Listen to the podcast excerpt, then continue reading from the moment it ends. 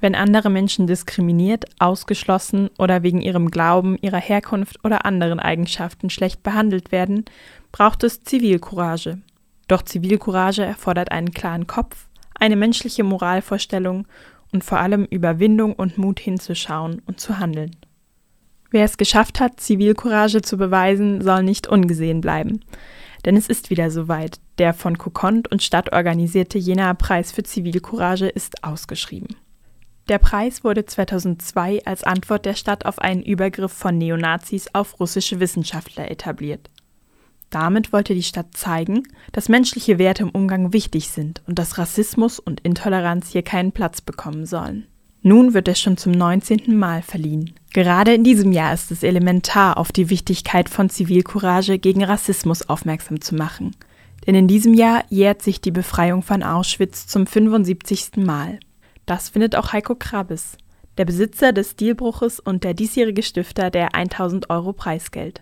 Dass es dieses traurige Jubiläum dieses Jahr gibt, was unterstreicht, wie wichtig der Grundgedanke, der hinter dem Preis steht, äh, äh, ist, das zeigen ja 75 Jahre Befreiung Auschwitz. Ja. Also das, äh, dem muss man auch nichts hinzufügen.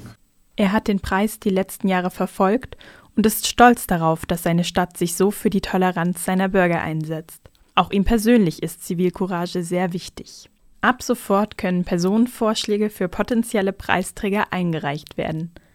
Die vorgeschlagene Person sollte sich mit einer öffentlichen Handlung gegen Diskriminierung und Rassismus eingesetzt haben. Sie sollte bewusst agiert haben, dabei menschliche Werte vertreten und eventuell ein Eigenrisiko eingegangen sein.